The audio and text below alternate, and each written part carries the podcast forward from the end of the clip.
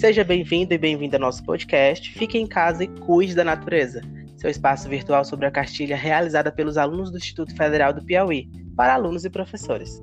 Olá, me chamo Alexander Fernando, estudante de licenciatura em Ciências Biológicas, e eu vou hostear o nosso bate-papo de hoje. O tema de nosso podcast vai continuar sendo o mesmo: perspectivas e propósitos da cartilha, com mais duas convidadas que também fazem parte desse projeto. Francilara Adelina, seja bem-vinda. Obrigada. Oi, gente, tudo bom? Maria Eduarda, seja bem-vinda também. Obrigada, Alex. Oi, gente, tudo bem? É um prazer.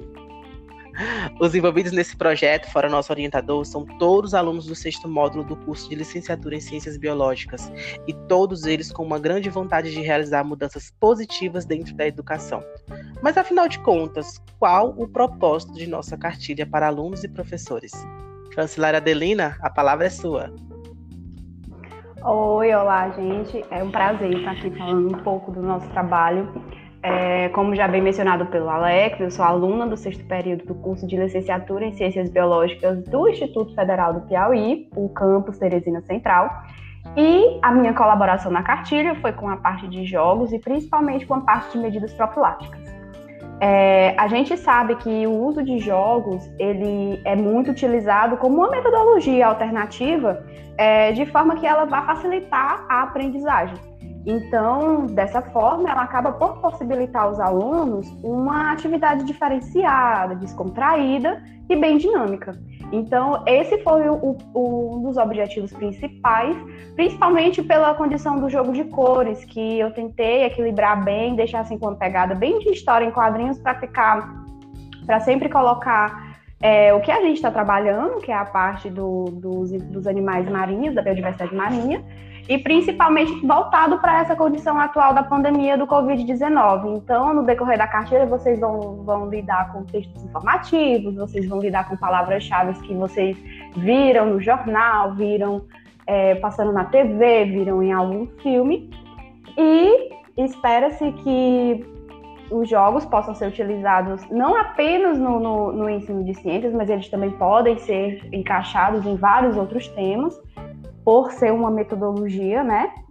É, muito bem aceita pelos alunos, inclusive. E basicamente é isso, gente. E o legal é que jogos estão sempre em alta, né? Qual é a criança que não sim, gosta sim. De, de jogar? E os jogos da nossa cartilha estão muito bons. Agora a gente vai dar prosseguimento com a Maria Eduarda, onde ela vai falar um pouquinho da perspectiva sobre o que ela está fazendo na cartilha do dia? Bom, gente, é, novamente é um prazer, né? Um dos itens que nós abordamos na cartilha foi inserir sugestões de filmes e documentários. Então, abordando a temática da cartilha, é claro.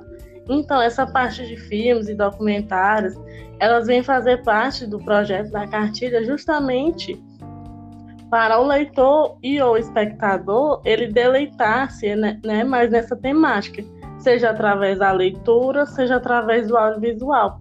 Então, de certa forma, é poder atrair esse público para algo que possui um certo ar de lazer, né? Sem deixar de lado essa parte em absorver, em relacionar esses conhecimentos científicos que são tão importantes.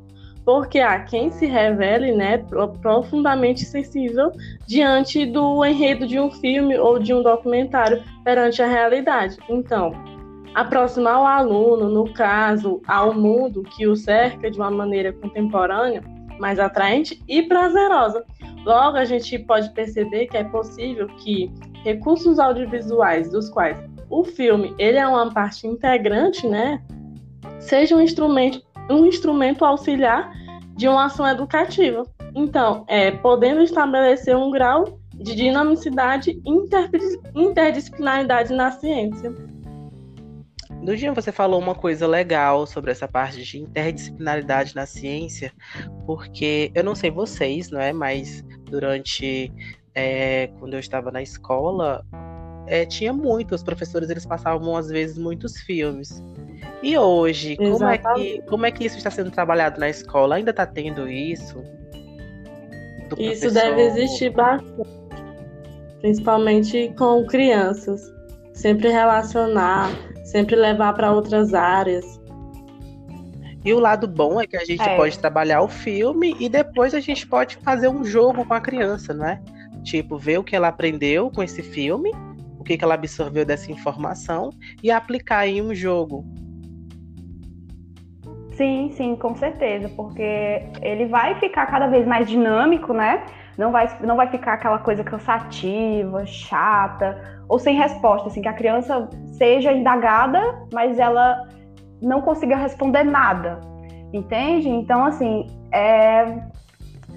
são coisas que vão acabar se complementando, são coisas aliadas. Então, essa é importância da atividade lúdica, tanto da aplicabilidade de filmes, documentários encaixados em jogos, é, a gente sabe que elas não substituem né, os métodos tradicionais de ensino e nem possíveis aulas experimentais.